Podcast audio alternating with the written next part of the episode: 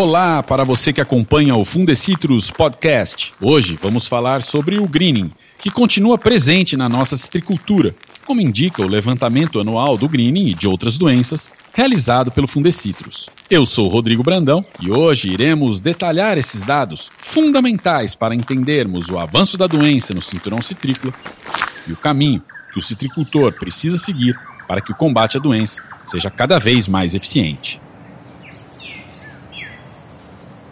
Bem lembrado, Rodrigo. A dispersão do psilídeo entre propriedades e o modo como os citicultores têm manejado a doença são importantes componentes na incidência observada. Quando se tem muitas plantas de citros e em muitas propriedades, a disseminação do psilídeo entre propriedades é muito facilitada.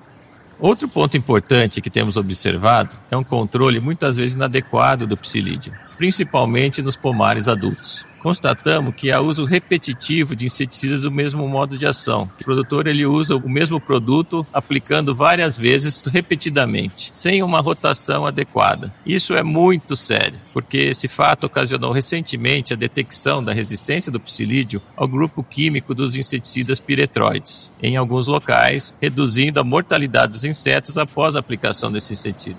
O Fundecitrus Podcast já está no ar.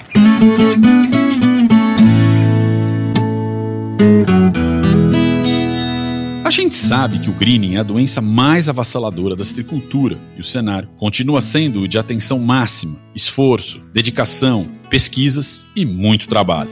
Nesse último levantamento da doença, a incidência média do greening subiu de 22,37% em 2021 para 24,42% em 2022, um crescimento de 9,16%. Para a gente ampliar um pouco os números que compreendem o levantamento e as razões que estão por trás desse aumento, convidamos para a nossa roda de conversa os pesquisadores do Fundecitrus, Renato Bassanese e Silvio Lopes. O Silvio, inclusive, estreia como participante com a gente por aqui. Silvio Lopes, então, seja muito bem-vindo. Que bom tê-lo conosco. Um tema bastante preocupante: o aumento do greening nos pomares. Olá, Rodrigo. Eu é que agradeço pela oportunidade de podermos falar desse assunto. Eu diria que hoje o greening é o tema mais importante da nossa citricultura. Hoje nós vamos ampliar esses números, orientando o citricultor da melhor forma possível. Renato, que bom poder estar contigo mais uma vez no podcast. Felicidade poder falar com você. Olá, Rodrigo. Olá, Silvio, ouvintes. O prazer é meu poder participar e levar informações para o nosso amigo citricultor.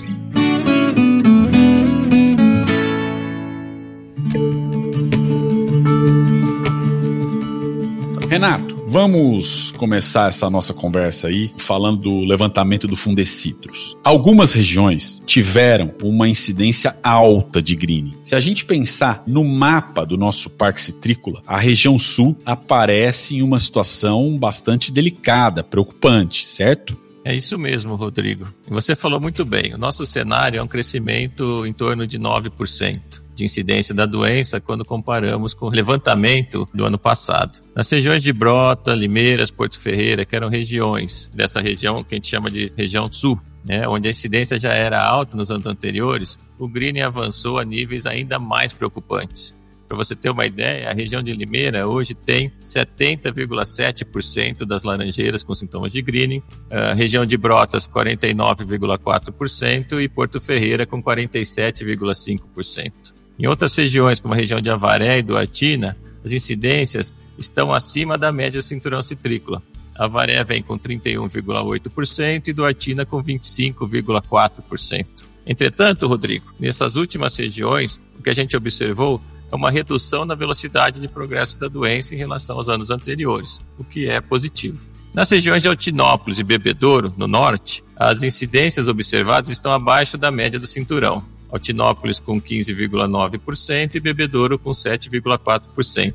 Por outro lado, um ponto negativo, levando em conta esse recorte regional, foi o aumento expressivo da incidência nas regiões de São José do Rio Preto e também na região de Tapetininga. Em São José do Rio Preto, saímos de 5,3% para 14,5%.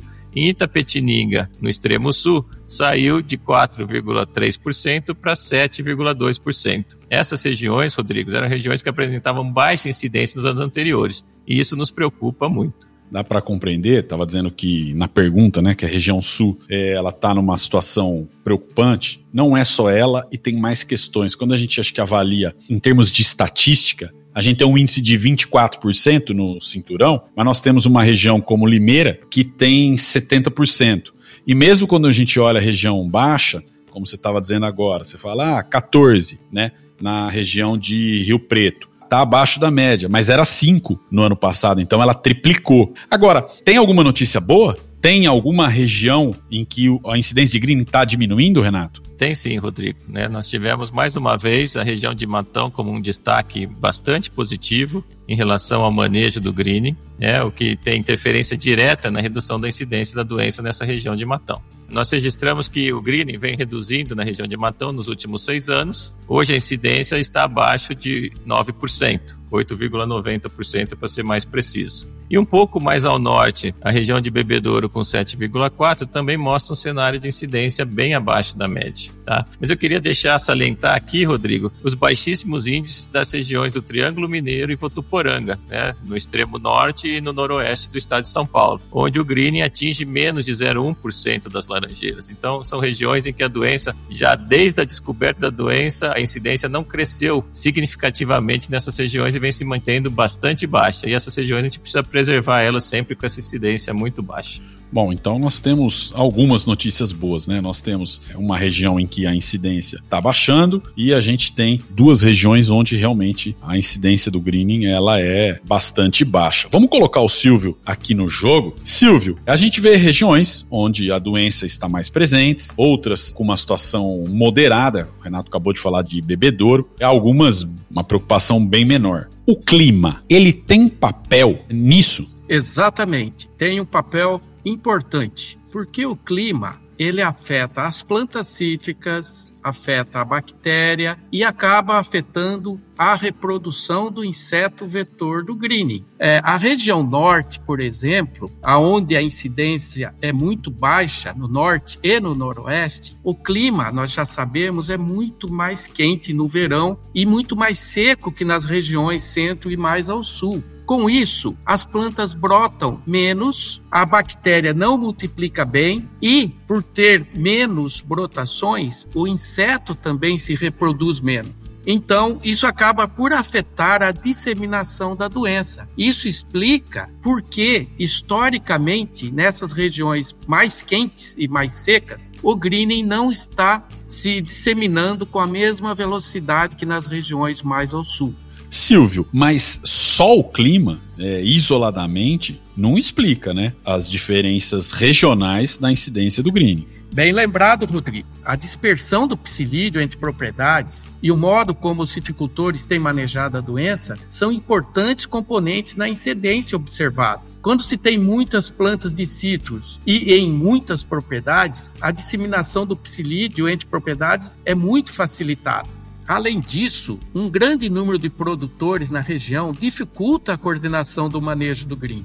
Fica difícil organizar todos os produtores em busca do mesmo manejo preventivo da doença. Os resultados positivos de estabilidade e queda, comentados pelo Renato, reforçam a nossa confiança que as medidas de combate amplamente difundidas pelo Fundecitrus estão se mostrando eficazes. Esse é o caminho até que a gente consiga, Rodrigo, chegar a plantas resistentes ao grito.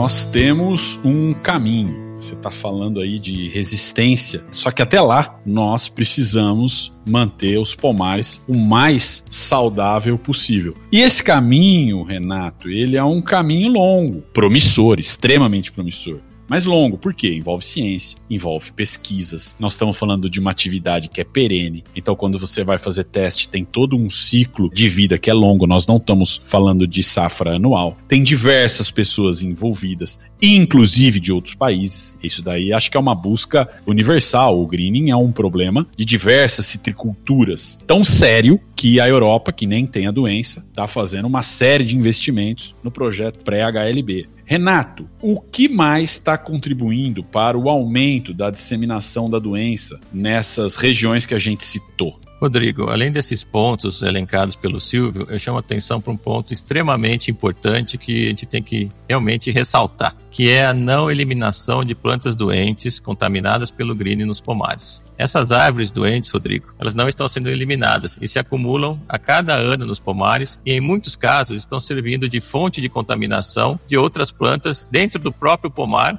e até dos pomares dos vizinhos. Outro ponto importante que temos observado é um controle muitas vezes inadequado do psilídeo, principalmente nos pomares adultos. Constatamos que há uso repetitivo de inseticidas do mesmo modo de ação. O que, que quer dizer isso? O produtor ele usa o mesmo produto repetidamente, sem uma rotação adequada. Isso é muito sério, porque esse fato ocasionou recentemente a detecção da resistência do psilídeo ao grupo químico dos inseticidas piretroides, em alguns locais, aqueles que usam repetidamente esse produto reduzindo a mortalidade dos insetos após a aplicação desse inseticida. Também temos observado pulverizações insuficientes, principalmente em pomares adultos e adensados, com baixa cobertura, principalmente no topo das plantas. Né? A pulverização não está atingindo a copa das plantas adultas. Nesse aspecto, mantendo plantas doentes e controlando mal o psilídeo, o próprio produtor está se autocontaminando e contaminando seus vizinhos, o que é bastante preocupante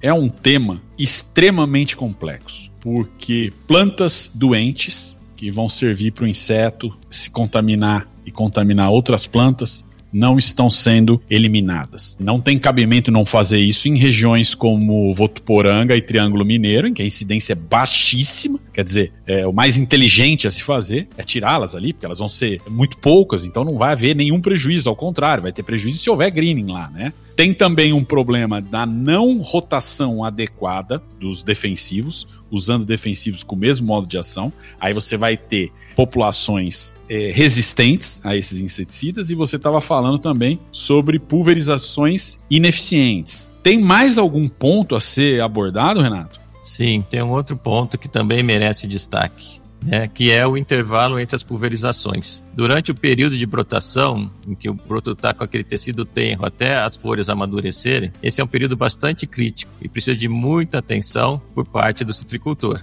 A gente reforça que o rápido desenvolvimento dos brotos, e o Silvio estudou isso muito bem, né? E que a expansão das folhas faz com que todo o tecido novo fique rapidamente desprotegido. Né? Aquele inseticida que você aplicou anteriormente, ele não vai se movimentar durante o crescimento do broto e aí ele não vai proteger aqueles tecidos novos que estão sendo produzidos. Então, a aplicação durante o desenvolvimento dos brotos deve ser feita pelo menos no intervalo máximo de sete dias, né? E não mais que isso, porque o produto não vai ter uma ação, né? O Silvio descobriu que os brotos durante o verão crescem em torno de um centímetro por dia. Então é bastante importante ter uma frequência alta de aplicação, em torno de sete dias, evitando intervalos longos entre uma pulverização e outra, para você manter sempre aquele broto, que é o local de infecção, bem protegido contra o psilídeo. Muito bem destacado, Renato. Silvio, escolher o inseticida correto rotacionando os modos de ação, já falamos disso. Aplicar no intervalo correto, o Renato acabou de falar disso. Parecem decisões aí fáceis para o produtor. Mas e no caso de já haver plantas muito altas, num adensamento alto,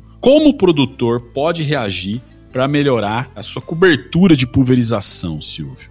Pois é, isso é um problema mesmo. Não adianta simplesmente rotacionar os produtos e eles não atingirem o local aonde os insetos se alimentam e provoca a infecção. Nesse caso, Rodrigo, a melhor recomendação é adequar a altura da planta para a altura de alcance da pulverização. Isso é feito por meio da poda lateral e de topo, medida bastante corriqueira pelos produtores, mantendo a planta com no máximo de 4,5 metros a 5 de altura e abrindo espaço nas entrelinhas de plantio. Se não conseguir podar, o produtor terá que realizar aplicações complementares no topo da planta, que são os locais aonde os psilídeos chegam. E toda vez que o produtor podar ou iniciar a irrigação, haverá, depois de mais ou menos 15 a 20 dias, um novo fluxo vegetativo e os cuidados deverão ser dobrados. Além disso, é importante ressaltar que o citricultor sempre faça a checagem da qualidade da pulverização, se a pulverização está ou não atingindo toda a copa da árvore. E também, periodicamente, inspecionar as brotações à procura de ninfas grandes do psilídeo.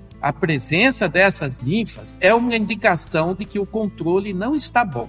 Ou o inseticida não chegou no broto, ou chegou, mas já degradou. Ou ainda pode ter sido lavado por chuva e não ter mais nenhum residual. Esse cuidado precisa ser constante. De novo, é um assunto complexo que vai exigir muito conhecimento, muito profissionalismo e muita determinação. Renato, vamos falar sobre plantas jovens, porque a incidência nesse perfil de laranjeira também é um fator preocupante, não é mesmo? Com certeza, Rodrigo, porque as plantas, se elas forem infectadas ainda jovens, antes de entrar em produção, elas nem vão chegar a produzir, né? E a longevidade desse pomar implantado vai ser bastante reduzida. E nós temos visto uma tendência que nas regiões com maior incidência de plantas acima de 5 anos infestadas, né, infectadas, contaminadas com greening, os pomares jovens eles começam a ser infectados também muito precocemente. Então, por exemplo, na região de Limeira, a gente tem mais de 80% das plantas adultas com sintomas de greening, nós já observamos uma média de 40% dos pomares até 5 anos doentes. Então é bastante preocupante isso. E o levantamento que a gente terminou de conduzir mostra que 59% das laranjeiras em formação estão em regiões com alta incidência de greening. Nessas regiões, é imprescindível intensificar o rigor no controle do psilídeo com a aplicação de inseticidas sistêmicos associados às pulverizações foliares e, sempre que possível, eliminar as plantas doentes, como falamos lá atrás. Rodrigo, eu gostaria de complementar dizendo que é muito importante reforçar que, além da redução da produtividade e da longevidade dos pomares, o greening compromete seriamente a qualidade da nossa laranja e em um momento em que os mercados internacionais se tornam cada vez mais exigentes. A gente sabe, o citicultor sabe, que o suco brasileiro tem um diferencial competitivo internacionalmente. Ele é de excelente qualidade e muito mais gostoso, principalmente quando comparado com os produzidos em locais onde a incidência do greening é alta, como a Flórida nos Estados Unidos.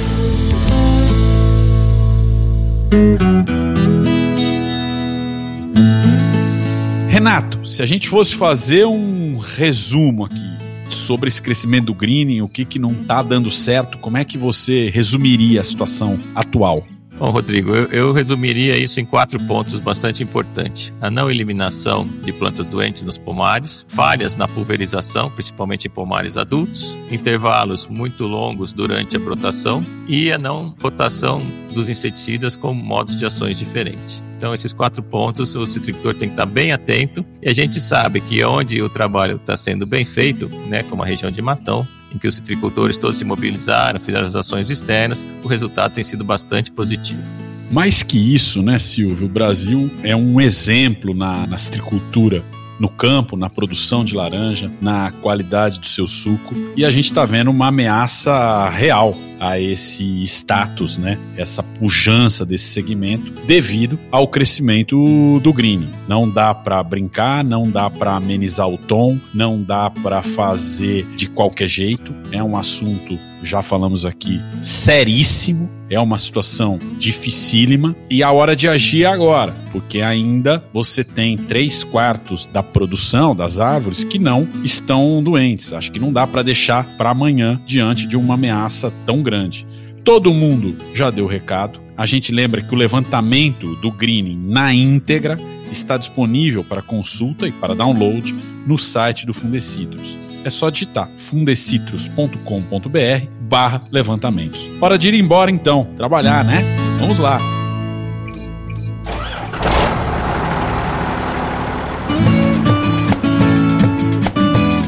Silvio, obrigado por estar aqui com a gente nessa conversa tão importante. Eu é que agradeço, Rodrigo, a você, Renato e ouvintes. Renato, valeu também. É sempre muito bom poder conversar com você. Obrigado, Rodrigo. Obrigado pelo convite e um abraço a todos. Obrigado, Silvio. Obrigado, Renato. E obrigado também a você, ouvinte, que acompanha as informações da citricultura. Curta e compartilhe o Fundecitrus Podcast. Seguindo a gente, você recebe uma notificação sempre que um episódio estiver disponível por aqui. Espero você no próximo episódio. Até lá!